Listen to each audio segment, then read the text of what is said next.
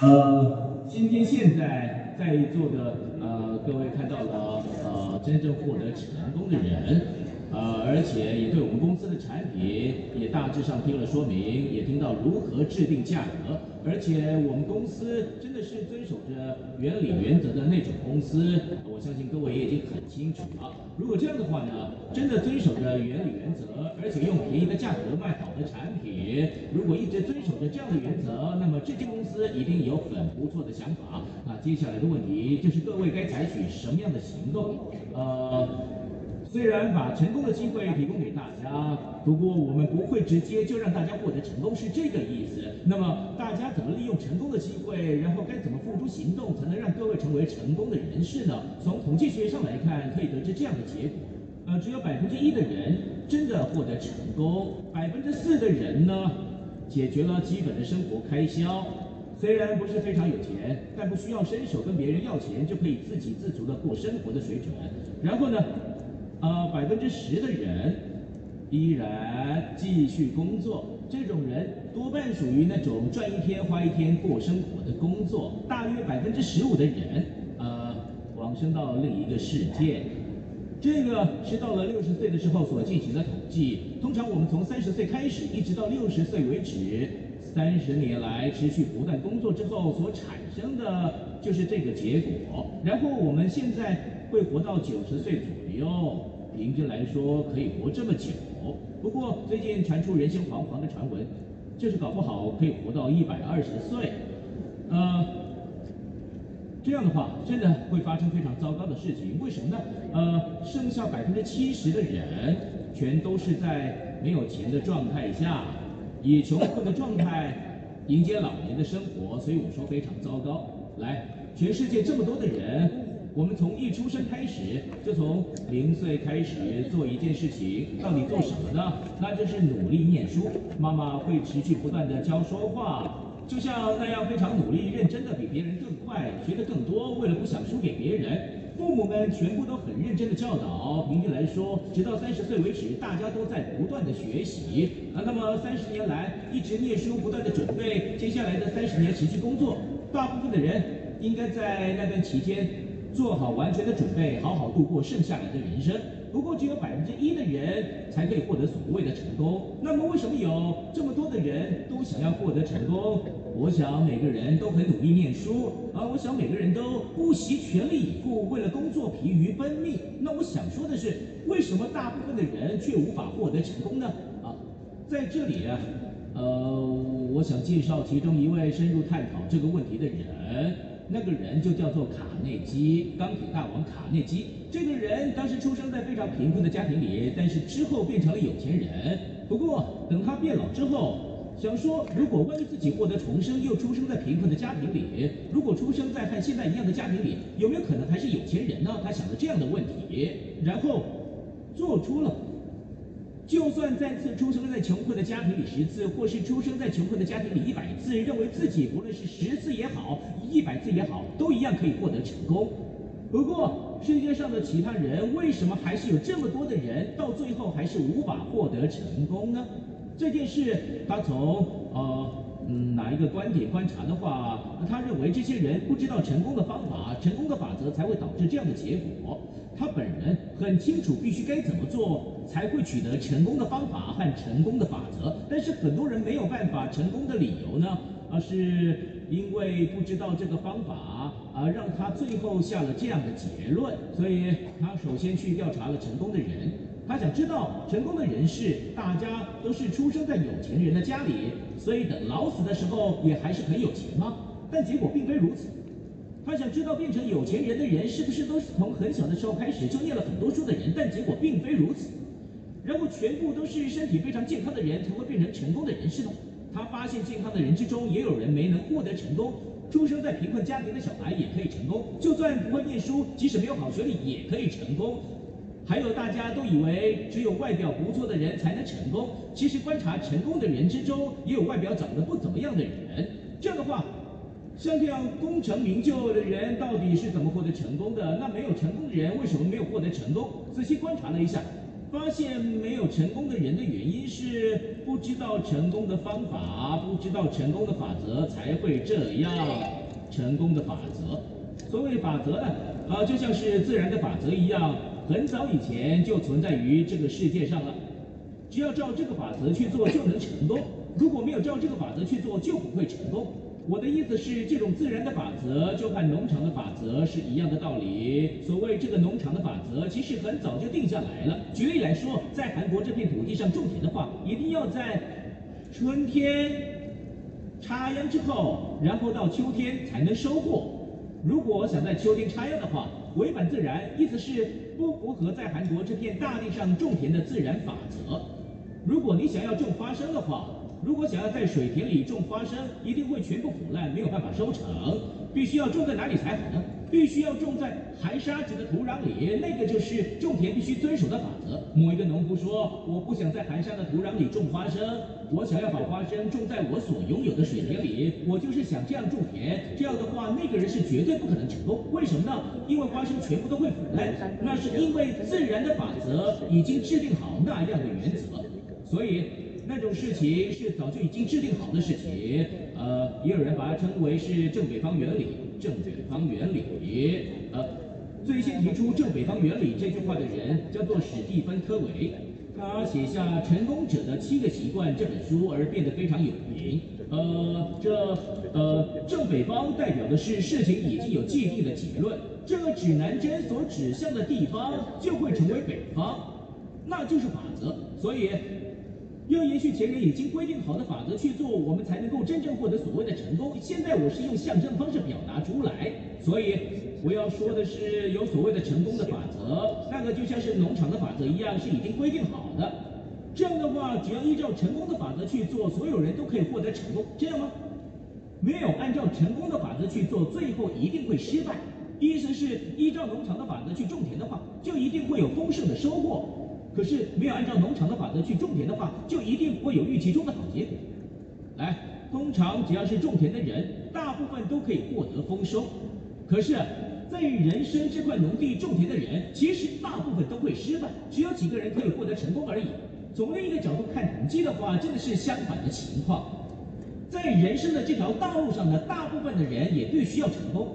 呃，只有少数真的遇到束手无策的天灾地变等重大疾病情况时，像这种情况时才会偶尔失败，最多有一个人，呃，或者最多是两三个人的情况，这样才是对的。可是大部分的人却会面临失败，只有一个人或是只有两个人获得成功的话，我们现在一定是哪里出了问题？我问，到底什么是成功呢？我问你怎么做才能获得成功呢？回答都很模糊，大部分。如果没有把各位三年后或是五年后的样子明确放在脑海中，我可以告诉各位，在你的脑海里，如果现在没有仔细思考过，真的想要过什么样的人生，就算过了三年也好，五年也好，十年也好，不论过多久的时间，依然有可能过着像现在不是很满意的人生。如果各位对现在的生活并不是很满意的话，各位必须把自己想要的人生先描绘在脑海里。一般经营学的角度来说，被称为 MBO。虽然大部分都会说是目标管理，实际上如果翻译的更精准的话，因为这里有 BY，是依据目标做出管理，依据目标管理，要先定目标再来管理。所以目标必须很明确的浮现在脑海里，然后根据那样的目标再去管理。这个意思是啊，如果收下了十袋米的话，要好好想想该怎么管理及运用这十袋米。所以观察所有成功人士的共同点，就是会先在脑海里很清楚地描绘目标。呃，这样的话，各位如果真的想要过成功人生的话，那么最先该做的就是把成功的样子描绘在脑海里。不过到底怎么样才算是获得成功呢？很模糊啊。这样的话，三年之后也很模糊。五年之后也很模糊，所以各位要把自己成功的景象必须先描绘在脑海里才行。可是如果想要成功的话，到底该怎么做才好？感觉有点复杂。到底怎么样才会成功？很努力的话，啊，非常努力的话，模仿已经成功的人，我变成什么样子才算成功？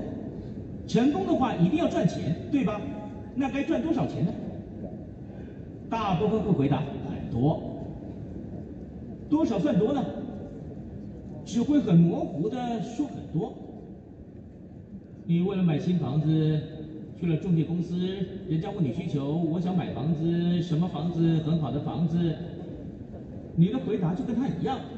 那个人能不能买到房子呢？不行。想买房子的人。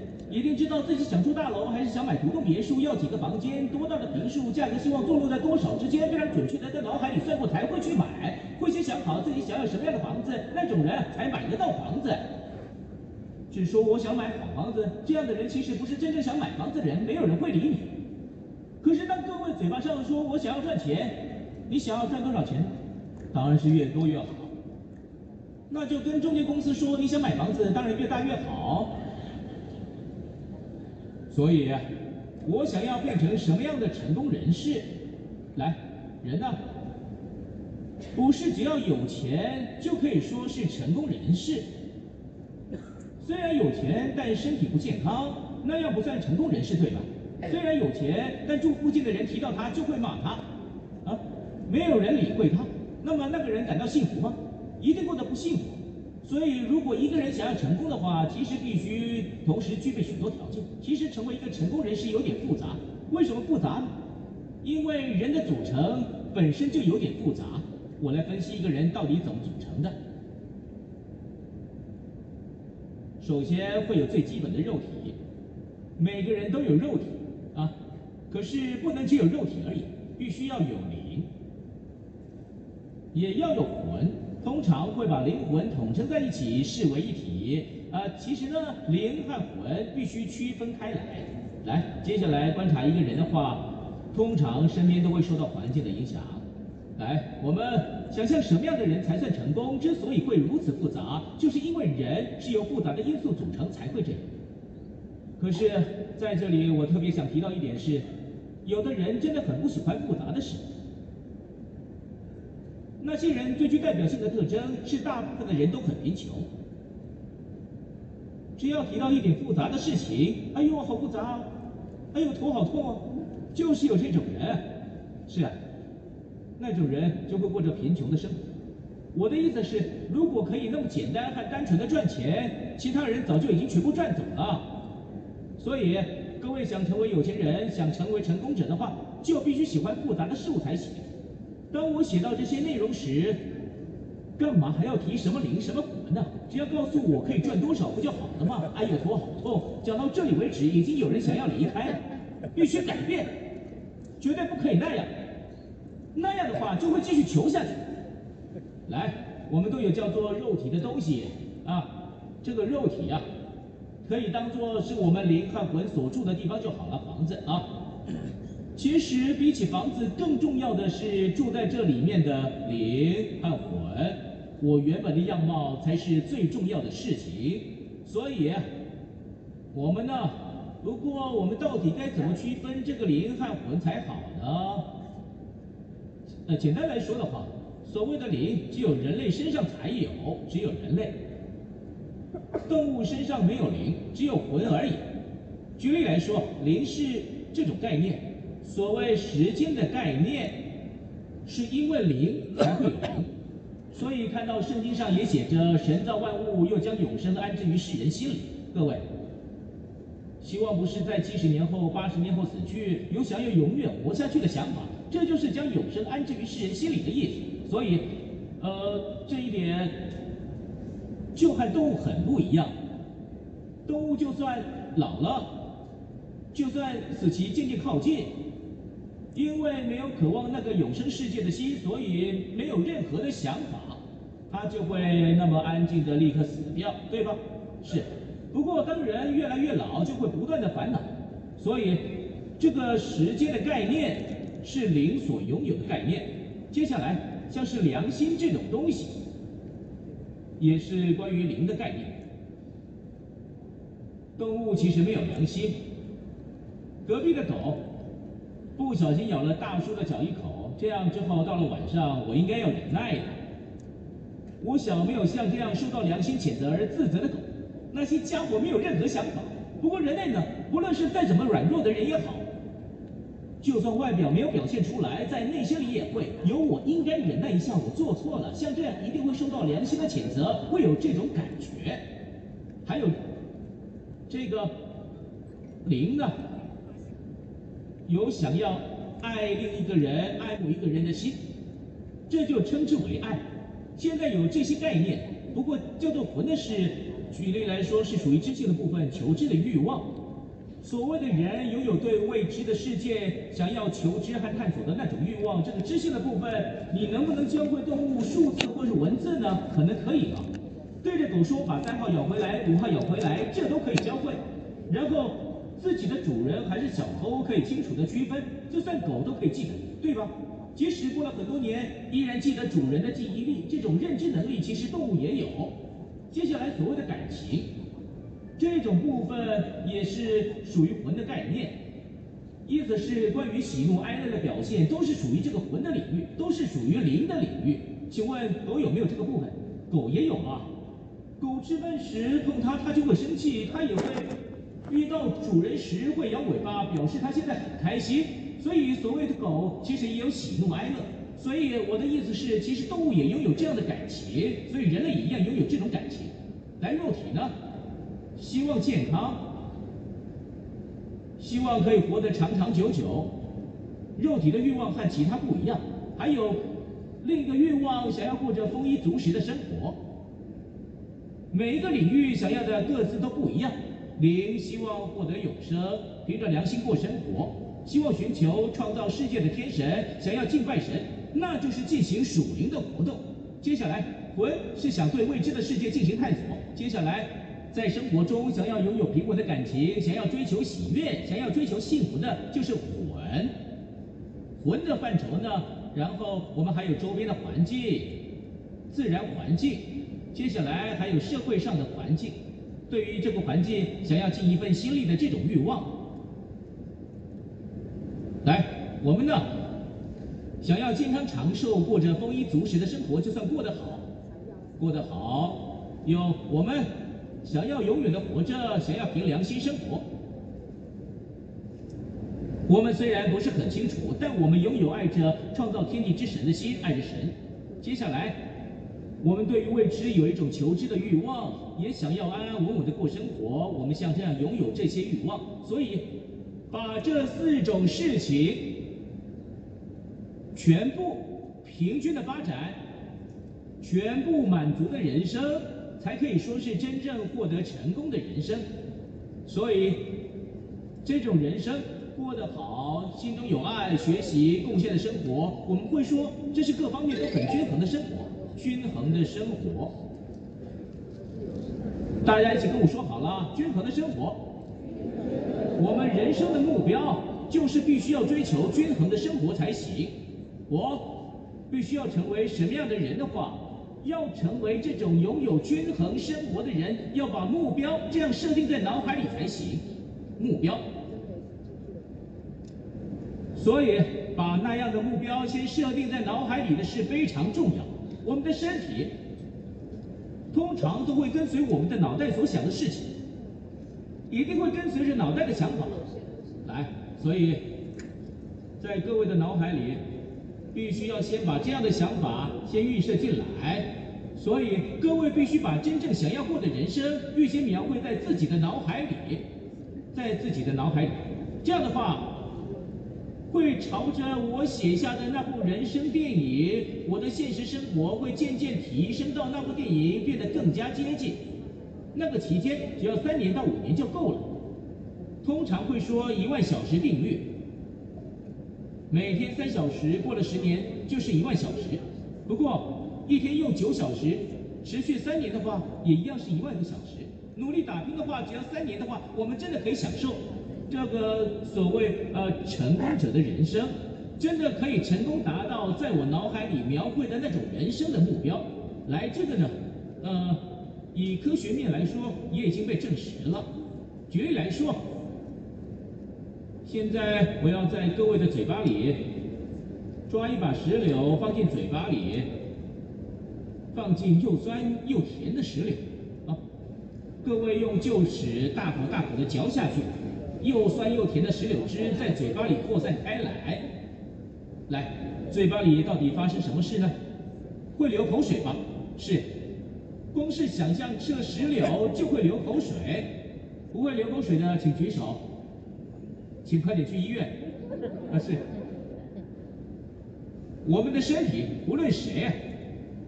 我们的身体有一个特色，就是实际上发生的事和想象中发生的事，我们身体、我们的神经系统不会区分。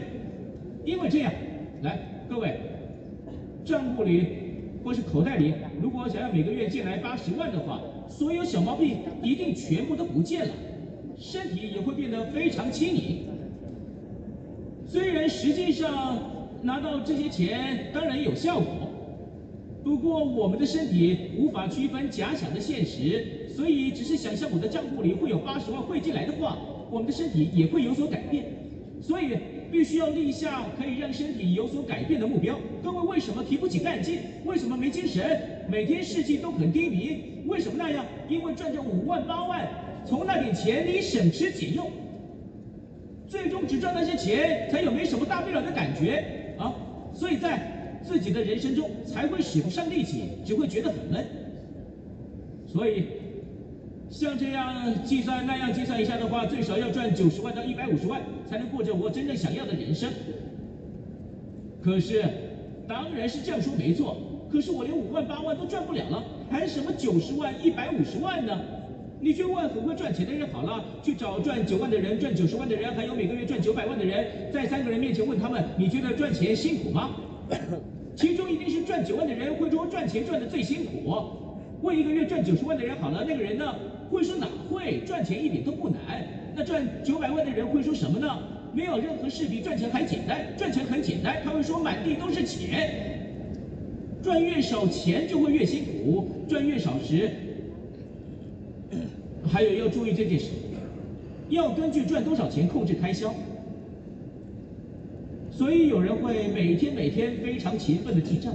我看过每天记账的人，没有一个真正变成有钱人的。有钱人其实不会记账的。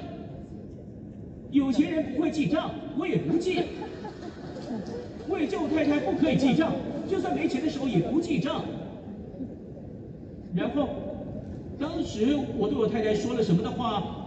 没有钱的时候不要那么省吃俭用，没有钱的时候不需要很努力省钱。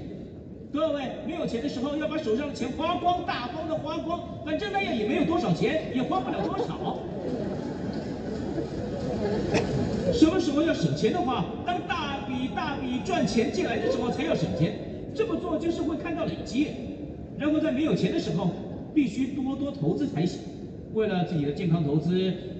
多多和家人相处，尽量和家人一起吃饭，做这些事情。那么做之后，把它转换成真正可以向前冲刺、迈向成功的原动力。拿着现在你拥有的一切，如果想这么做的话，在自己的脑海里必须先描绘出方向，要往哪里去，就可以前往那个方向。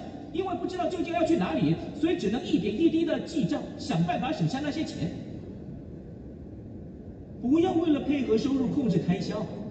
我们在学校的时候，呃，都这样教，教我们量入为出。这是在国家经济的层次来说，国民这么做会比较好，学校才这样教我们的。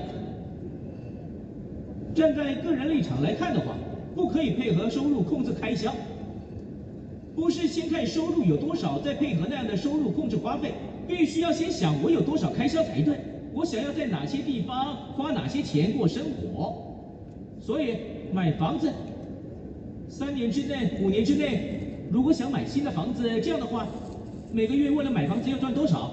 十三万也好，二十六万也好，要存一些钱买房子，对吧？意思是有这样的基础才能谈买不买房子，不是吗？来，所以买房子的钱，我想要存两千六百万好了。如果想要三年内存下来，我一个月要存多少？每个月要存二十六万才行吧？那么房子二十六万，要把开销全部写在上面。接下来，子女如果想让他们念更多书，想让他们做自己喜欢的事情，来，子女教育八万，父母亲也只是给八千一万的零用钱，别以为自己就已经尽了孝道好吗？我的意思是，请给父母五万到八万的生活费才行，父母的生活费八万，写下来，要在这里先写下开销，收入时再整理出来，所以先不用考虑，先把开销写下来。旅行，我我，呃，我想要每个月存下五万块，呃，然后一年拿着六十万的钱，全家人一年去两次或三次旅行。接下来是对于身边有困难的人，我想每个人都帮忙两万五好了。这里那里都写下来的话，最终算下来要八十万、一百万或一百三十万。这样的话，为了配合这个开销，接下来再去找收入可以达到八十万、一百三十万的工作有什么？那时再去找就好了。那样的选择其实是操之在自己身上。所以这种事情会因为各位的脑海里想要什么样的生活，就有截然不同的答案。所以现在每一位某某人的人生规划要写这样的剧本，只要依照表格内容填上去的话，即使是第一次写表格的人也能很快完成。我来说明一下表格格式，这个表格就像这样，每一条都标示着十个刻度。那么在这里，呃，像这样，像这样，像这样，在这个表格要把这些项目一定要在这里至少写入一项。我说过，每一个项目都要包含到，不可以缺乏一项。为什么？因为一定有不能缺乏的理由。身为人，必须让这四个元素均衡的发展，心里才会产生真正的热情。来，肉体呢？我说过，想要过丰衣足食的生活。接下来灵是爱的需求，对吧？接下来是魂，学习。来，我们对于周遭的环境，每个人都有想要贡献一己之力的欲望。可是，如果我们想把这些元素全部分开的话，啊，这个就会变得没什么用处。哎呦，过得好又没用，就是有这种人吧？开好车有什么用？这个国家又没有产石油，住大房子干嘛？打扫很累而已，又没有人叫他亲自打扫房子。可是我们必须要过好日子的理由是。因为对我而言，身边有心爱的人，这就是我的理由。如果我过得不好的话，我太太就要过着贫困的生活，我的子女也会继承贫穷的生活。真的，我希望看到你们过好生活，那就死而无憾了。就是因为有这种父母的关系，所以我们必须真的让他们看到过好生活。还有，我们有深爱的兄弟姐妹。他们有可能生病，经济上也可能面临困难。即使为了帮助那些深深爱着的兄弟姐妹，或者为了帮助那些陷入困难的朋友们，我们身边真的有许多独居老人，也有失去父母的小孩，有生了重大疾病，再加上贫困交加，也有这样的小孩。为了那样的小孩子，我们也应该伸出援手帮助他们。为了传递这些爱，我们首先必须过得很好。不过没有这种想法的话，过得好是没有用的。所以每一项必须都有关联。还有。在座各位就是为了过这种好生活，现在才这么晚还在学习。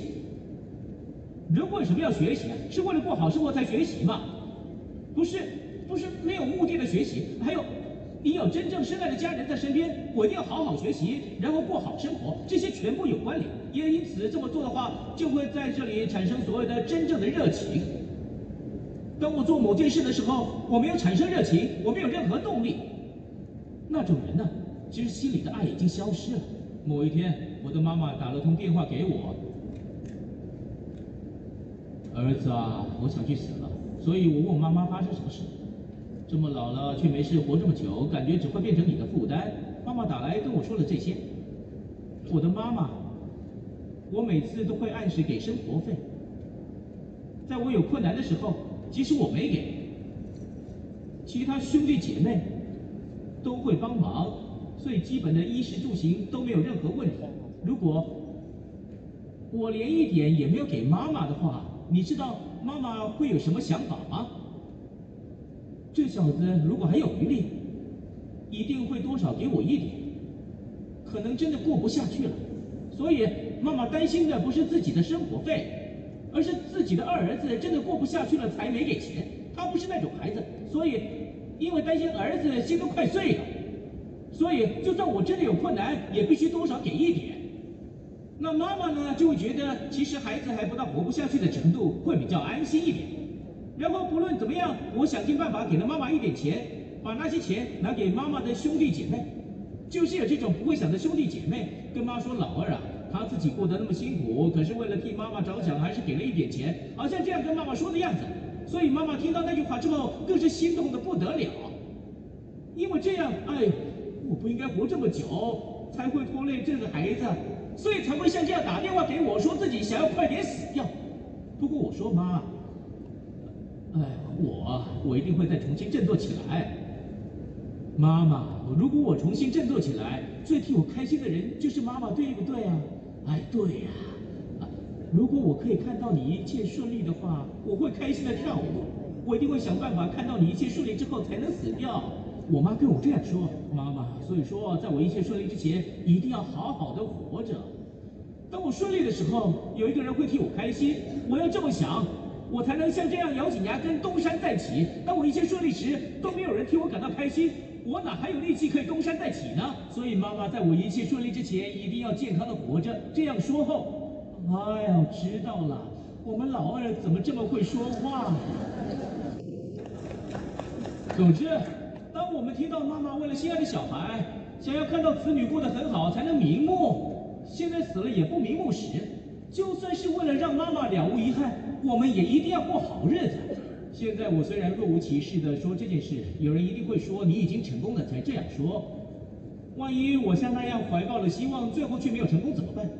那样的话，我会再次陷入绝望，因为这样真的不想怀抱希望。我也曾经有那种时候。来，企业已经倒闭了，还剩下高利贷要还，也还有银行的贷款。接下来房子没有了，车子没有了，而且偶尔当一个企业倒闭，经营者有可能罹患很严重的病，肝硬化变得有点严重。医生朋友说，现在如果没有进行特别的治疗，你活不了多久。我没有办法医好你，你到别的医院去吧。当我听到这个事情时，如果没有太严重，他一定会想办法。我看到他放弃的说要我去别的院。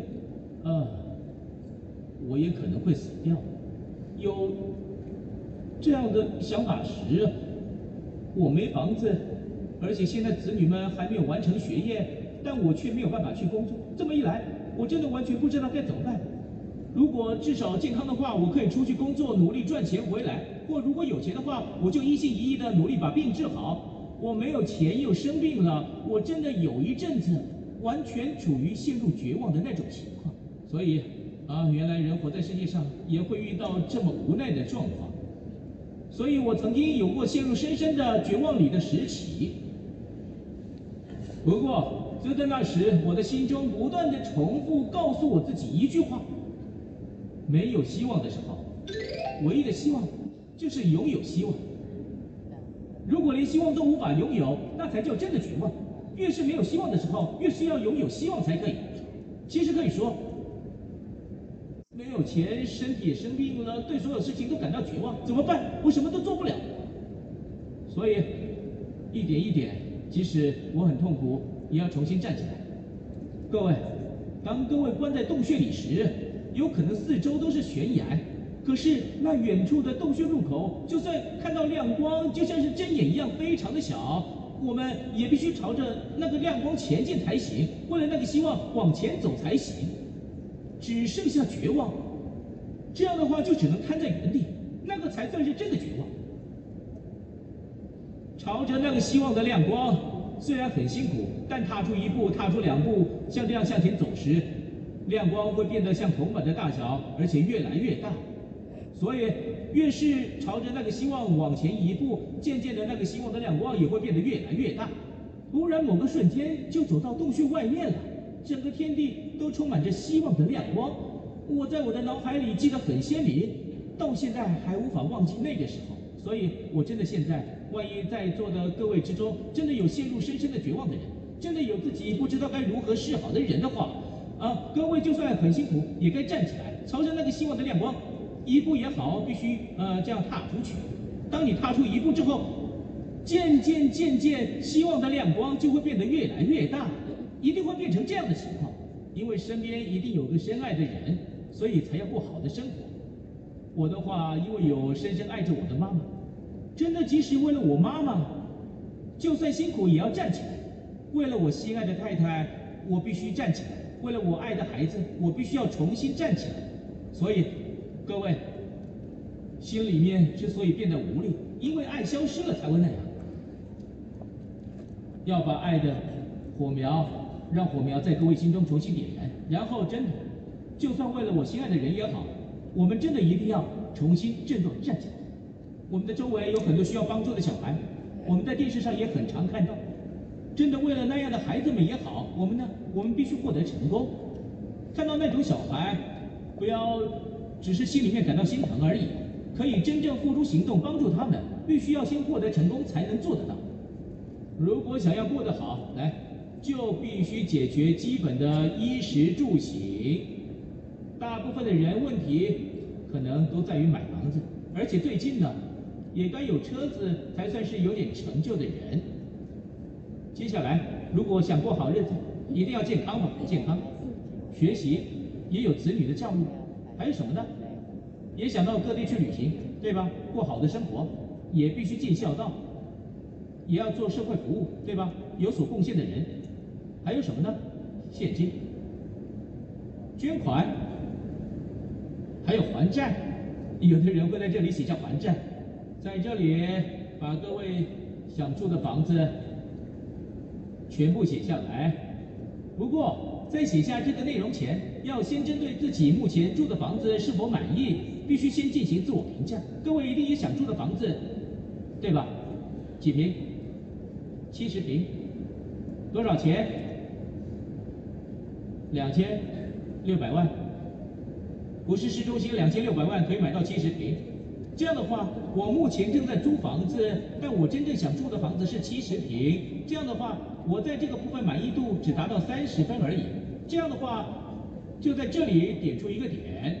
总之呢，这样之后，呃呃，我想要为了健康做点什么。举例来说呢，我想每天运动一个小时，也可以写下这种内容。还有在这里写下来的时候，也一定要把金额一起写下来。不过也有些人。就是他虽然说想要买车，但根本不知道那台车多少钱，就说自己要买车。有很多人是这样，是。来，这样的话，我的健康天生还算不错，子女教育，反正孩子们自己都还算努力。旅行，我想每一年到一些不同的地方旅行，想这样，呃，可是到目前为止都没去。孝道，我没有怎么尽孝道，社会服务几乎都没有做，献亲几乎见底了。那么就把这些点，最后连起来看看。这个就是自己人生的车轮，这个如果是扁的，很小的话，代表你目前过着不太能往前滚动的人生。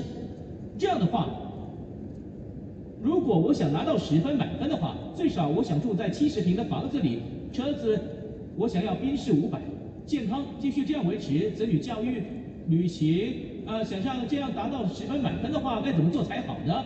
也把这些做法全部写在这里。所以，我也是买房子也好，买车子也好，健康的事，子女教育该怎么安排，社会服务该怎么做，像这样全部都在我的脑海里。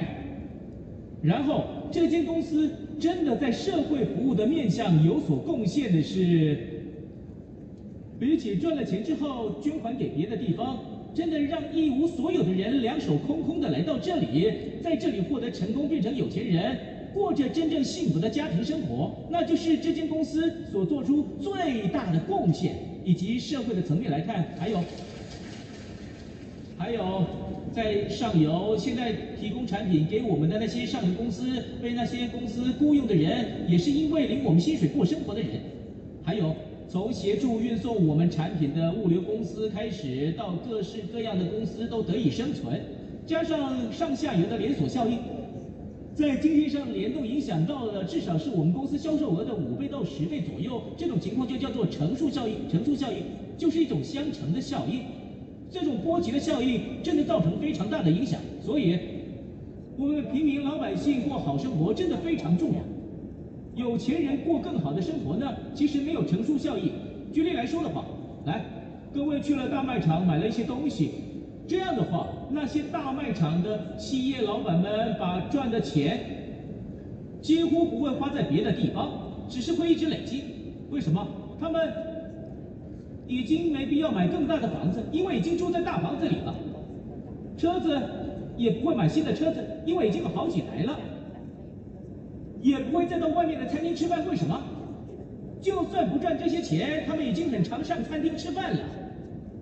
也不买更多衣服，所以就算赚了钱，有钱人也不会把那些钱拿出来花。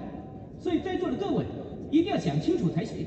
现在我说这些话的意思不是说大卖场不好，他们把好的产品卖得很便宜，提供好的服务，所以人民才会自发性的去那里购物。所以在这里彼此看起来是双赢的关系，问题在于这里明明有赚钱，但是这些大企业的业主却不会再把这些钱拿去花用，所以虽然可以把钱存下来，但那些钱没有再流通出来，人民去那里花了钱之后，那些钱却没有再回到市面上流通，钱都被吸进去了，然后最后钱都不见了。再加上财团们现在到了第三代、第四代之后，做什么呢？还会开面包店、看咖啡店。这个开咖啡店呢，这个以前是属于我们平民做的事，对吧？可是大企业把这个当做一个连锁事业经营时，所以在那里赚进来的利润都不会再花到市面上，全部都放在这里一直累积而已。所以这个世界上的钱就会越来越少。我们平民老百姓必须放聪明，我们平民老百姓要团结一致才行。所以这段期间，把大企业贩售的保养品、牙膏等等这种物品，现在我要我们自己流通贩售，我们自己这样的话呢，我们自己流通贩售，也让钱一起跟着流动，是这个意思。所以，关于这个部分，我们就叫做大众资本主义，大众资本主义。大众的英文叫 mass 吧，capitalism。所以将这个呃 mass capitalism 缩写之后呢，就变成 masstalism。实现这个 masstalism 的公司就是我们这间爱多美。所以到目前为止，把大众们资本家把大众们当成是赚钱的对象。想成是让自己可以赚到钱的工具，大企业用什么方法赚到钱呢？把东西全部卖给平民老百姓，然后才能存到很多钱嘛。所以从今以后不要再去他们那边，该怎么做呢？我们自己流通来贩售，我们自己，所以将赚得的利润也由我们共享。这样的话，在这里面钱会不停的流动，就会变成这样的情况。那样的话，大众资本主义就会。真的变成大众自己主导的社会。现在目前所谓的大众资本主义，都会透过这个产业化社会累积了一些资本的人，只拿着那些资本再次把钱赚进来，这就是大众资本主义，这就是资本主义目前引发的现象。所以拿着原本的钱又大把大把的赚进钱，这么一来把积蓄的钱，然后又拿这些资本去赚大把的钱，然后不会流通出来，所以。目前的资本主义之所以会遇到问题原因是，呃，这些钱都集中在百分之一的人身上，贫富之间的差距就是这样形成的。所以，如果不解决这个问题的话，社会一定会引起很大的混乱。所以，我们必须自己人团结一致起来。以后，我们本身要成为资本。我们本身是什么？我们本身啊，我们本身的购买力就可以变成一种资本，就是因为这样。这大众资本主义并不是要投资资本进去，各位要把自己的购买力投资进去，但这是各位现在所拥有的经济能力。我希望一般大众之中没有贫穷的人就好了，拜托都过着好日子好了。实现这种想法的这件事情，就是爱多美所追求的 masstalism 的想法。来，为了真的实现这件事，我们。必须将这个放在脑海里，然后真的，我想住的房子，我相信各位一定可以在脑海中描绘出来啊，自己想要住的某种房子。那么我想住在什么样的房子？接下来我想要开什么样的车子？当我遇到朋友之后，我该怎么面对有困难的朋友伸出援手？还有该怎么帮助亲戚们？还有该怎么帮助生病的人？这么做后一定会让子女们打从心里尊敬。如果想这样的话，我们真的想要得到别人尊敬，就要做到这种程度。当各位有了这种想法之后，改变了各位的头脑之后，各位的身体也会随之改变，眼神会改变，口气会改变，变得很有自信，一切都会跟着改变。我们真的要把一个月里赚着九十万、一百五十万生活的精彩的模样，在我们的脑海里描绘出来。不过那个可能性，没有一个人百分之百非常有把握。不是因为百分之百的把握才会去那么做，其实搞不好，现在可能性只有百分之一或百分之十。我可以成为那样的人，目前可能只有百分之一或十，百分之九十、百分之九十九一定认为自己做不到。那么该紧紧抓住哪一种想法？还是要紧紧抓住百分之一的想法？如果只相信百分之九十九，什么都不做，五年、十年后的生活也没有改变。如果想过那种生活，就相信百分之九十九的想法。我不想过那样的生活，我不要过那样的生活，我绝对不想继续过那样的生活。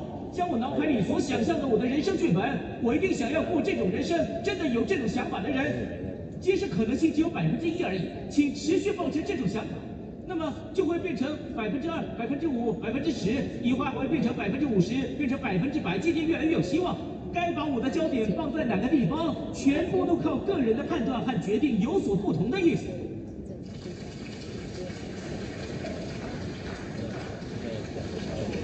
我们的社训中，其实有一条是坚定信念。所谓的信念这件事，不是要相信眼睛看得到的。圣经也写着，我们的行事为人凭信心，不凭眼见。那么看着这个麦克风，请各位看着这个麦克风，请相信它是麦克风。这样说，大家一定会认为这个奖是疯的。这种事不是用相信的，因为看得到。要相信看不到的才行，相信看不到的东西，那才叫做信念。所以，在场的各位现在。虽然看不到，现在也无法证明给别人看，可是各位脑海中现在已经描绘了我想要过的人生。各位把那件事情非常坚定的放在上面，一起站在那上面才可以。那上面，那坚定信念的意思是在那上面要站在我的人生剧本上面才行的意思。可是问题在于哪里？当我还在这里的时候，我确实站在上面，但是离开这里之后。会突然清醒过来，变回原来的想法，这才是问题啊！这个一直要维持疯狂的状态才行，到什么时候？到你的梦想实现为止。所以不可以醒过来，要持续活在我们所想象的那部人生的电影中。这样的话，你的现实生活也一定会跟着提升到那个程度。来，这么晚了，大家真的辛苦了啊！今天的演讲到此结束，谢谢大家。